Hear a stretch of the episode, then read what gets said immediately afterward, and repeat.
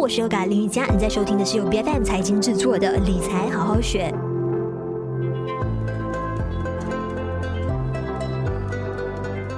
们在二零二二年的股市当中见证了大牛市的终结，也体验了一把什么叫做盛极必衰。当这个股市来到一个顶点之后呢，啊，等待着的是非常大幅度的一个下杀。而且随着有好多的大蓝筹股呢被下杀超过百分之五十的市值之后，其实到现在为止呢，有好多散户还是非常惊魂未定的。那对于股市什么时候真正来到一个底部，走完熊市，其实。基本上已经不抱任何的希望。那真正有保留着现金、伺机行动的这一些投资者呢，其实是算是属于少数的哈，因为很多都被深套其中了。那十二月我们等不到所谓的圣诞行情，我们在这个二零二三年一月份呢，终于迎来了让大家非常出乎预料的啊股市大反弹的一个走势。那马来西亚虽然说呢没有太大的一个涨幅，但是看到美股那里呢，已经纷纷开始狂欢起舞。了，那我们先不说股市是不是真的出现回牛的情况，那究竟在熊市当中，散户们应该要怎么样更好的去逐步吸纳优质筹码呢？今天在我们节目上，我们邀请到 TradeView Capital 的投资组合经理梁家满来到我们节目上做客。你好，你好，是是，其实，在过去的一年熊市当中，哈，嗯，你们 TradeView Capital 的这个基金管理方面，你们在操作上是一直保持着、秉持着什么样的一个态度的？嗯，其实我们的操在这种持仓管理的这个策略上，我们的态度其实是跟其他机构投资者是蛮为相似的。基本上我们会随着对市场的预期而开始转变我们的这个仓位。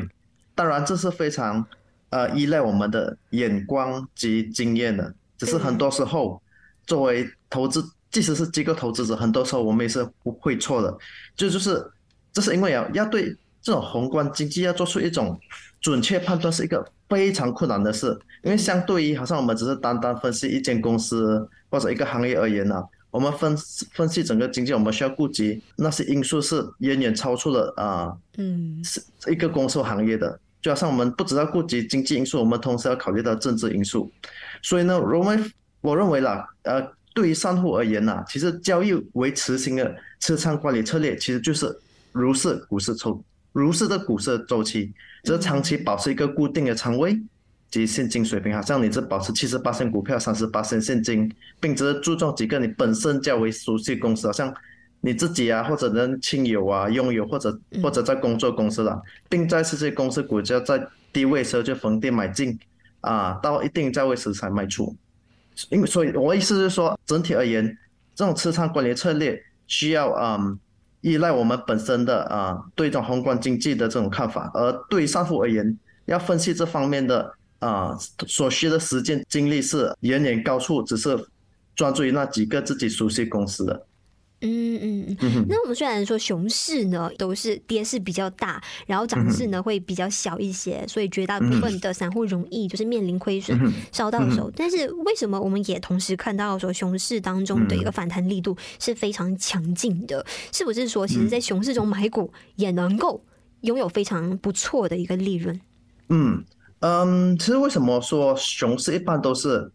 大涨小跌是因为啊，股价下跌的时候，那在熊市的时候，很多投资者都不愿意止损啊，或者认清事实，直到嗯不断的那些利空消息开始出现啊，股价开始一直持续走低化，人们才会开始认认清事实或变得绝望，他们才会忍痛卖出。嗯，所以这些卖压在熊市中通常都是小幅，但是持续性的。但是当多数人都已经忍痛卖出的时候啊，也就是说。多数人手头上都是保持着大量现金及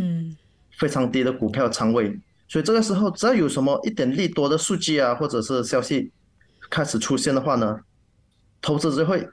有可能会因为手头的这些股票的仓位过低啊，并害怕这个错过这个市场的拐点，而同时间大量融入股市中，所以这就导致为什么我们所每次可以看到熊市中每次反弹力度都很强强劲啊。是，那同时呢，散户就是像你说的。呃，经常就是会害怕自己是不是错过那个市场的转折，那个拐点，嗯、所以就很喜欢去预测点位，哎、嗯，预测未来可能会发生这一个呃情况，甚至猜测数据的结果是如何。嗯、像是你们机构呢，会去嗯进行这样子的一个操作吗？你们都是怎么样去审时度势啊？去了解说，哎，到底股市是处在什么样的一个阶段？你们是怎么样去进行检讨跟研究的？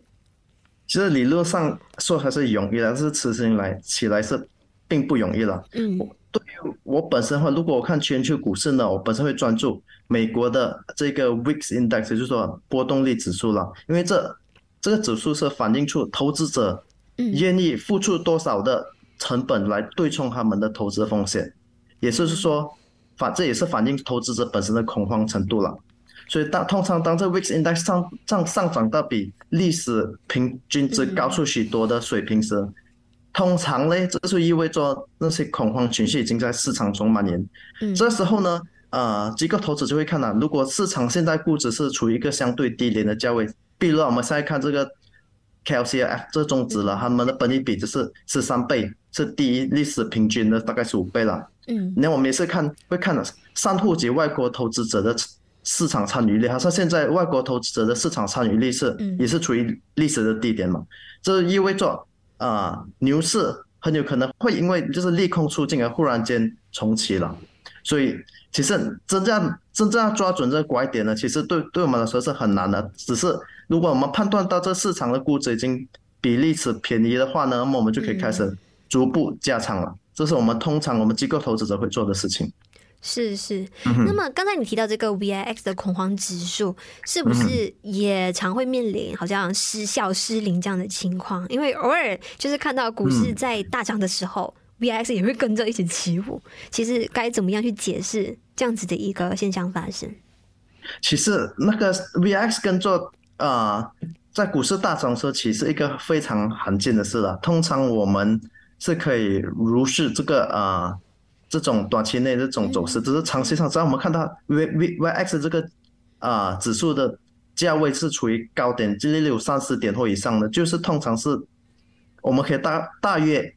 呃认为是一个适合买入的时机的。嗯嗯嗯，那我们看到在一月份的时候呢，这个美股特别是纳指纳指当中的这个成长型公司呢，涨势是非常非常惊人的。啊！单月份的这个涨幅呢，哎，甚至好像我们看到 Meta 啊刚发布的这个财报，其实也受到市场的一片看好，甚至单日的这一个盘后的涨幅是已经超出二零一三年的这一个啊最快的一个涨幅了。那其实呃，我们可以如何判断说，现在股市是不是真的处于回牛的一个情况？然后筑底期是不是已经过去了？那呃，有哪一些技术上的一个指标是大家可以就是运用来去预测股市的这一个接下来动向的？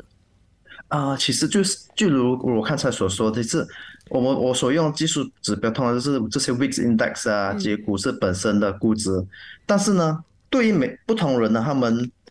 有可能会有不同的解答了。比如好像有些比较依赖技术分析投资者，他们有可能会认为现在市场已经开始回回牛的时候，就是时候的买，就是买入时候。但是我本身是一个比较喜欢捡便宜货人啊，所以我认为，即使我们错过市场低点最低最低点不要紧的，因为回牛的时候通常都是那些蓝筹股先上涨嘛。嗯，所以我们其实，在二三线股中还是有机有机会去。捡到一些便宜货的，嗯嗯，但是当好像看到新闻、财经新闻头条出来说，哦，现在股市开始呃陷入无论是技术性熊市、牛市都好，其实一般出现这样的情况，是不是都已经算是滞后了？那如果这个时候要去追逐这一个呃趋势的尾巴的话，其实是很容易成为啊接手的最后一棒，也很容易是被抛下车的。是的，嗯，就因为有些啊，像这些宏观。这些呃宏观经济方面的发展是很难预料的。例如，我们虽然现在看到美联这个处，他们因为这个通膨的这一个压力已经开始放缓了，他们就开始啊、呃、开始逐步调低他们对市场预期利率的这个期望。但是呢，假设如果俄乌战争忽然升级的话呢，这整个啊市场现在对这个熊市这个嗯。预期有可能会忽然间反转的，所以，嗯，其实有很多时候还是很难确定。我们作为上托呢，其实最重要的就是啊，做做好我们功课，并如只要的公司的那一个股价低，你认为它所应该值得的这一个啊内在价值价值的时候，就开始逐步买进了。嗯嗯，因为就是在过去一年，我相信有很多的散户啊，呃、嗯，就是一开始不相信，哎，我们进入熊市的这个阶段的时候呢，嗯嗯、总是越跌越买，最终呢被深套其中。那你认为在呃，特别是现像现在就是熊市的这个尾声当中，你认为该怎么样去进行啊、呃、逐步持仓的动作，然后怎么样去管控好持仓的成本？嗯，我注意到一点就是很多这些散散户啊，其实他们。越被套牢是因为他们所购买股票并没有内在价值，或者是他们所购买的它的股价当时是远远高于内在价值的，而推动他们购买意愿，很多时候就是只是锚定效应，也就是说，他们把他们之前买入的这个买入价作为一个判断、一个参考、一个判断的准则。如所以，只要如果现在股价比他们买入价低，他们就认为股价是便宜的。嗯，所以如果要避免这种情况发生。最重要就是还是好像我讲这样，做好功课，判断去研究该公司的财报啊，看它的行业、它的护城河那些的，判断该股票到底值多少钱，而不是参考自己之前的买入价了。还有第二呢，就是要严格嗯遵守自己所之之前一开始就所制定的仓位了。嗯，基基本上在买入每个股票的时候都应该设定一个最大仓位，假设好像这股票你。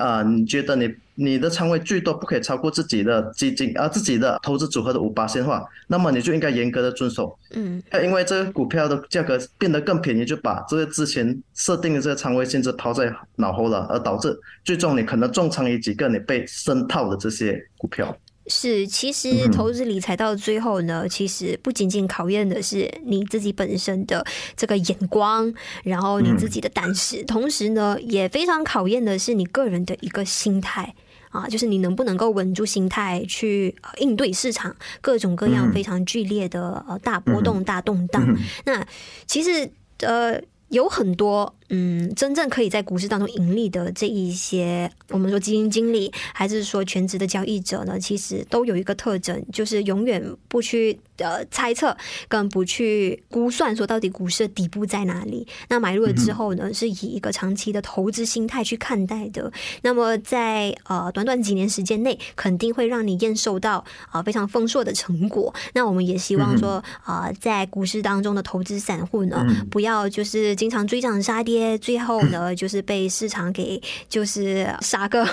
片甲不留。那我们也希望说，大家可以更加谨慎的看待目前这一波呃所谓的股市大反弹，然后呃是不是真正回牛的一个情况呢？我相信还需要更多的时间去啊、呃、验证的。那今天我们也非常感谢有 Triple Capital 的投资组合的经理梁家满来到我们的节目上做客分享股市回牛的逐步持仓管理，感谢你。理财好好学，每周四更新最新 Podcast 节目，关注 B 站财经脸书专业就能获得更多节目的相关资讯。我是要改林云佳，我们下一期再见。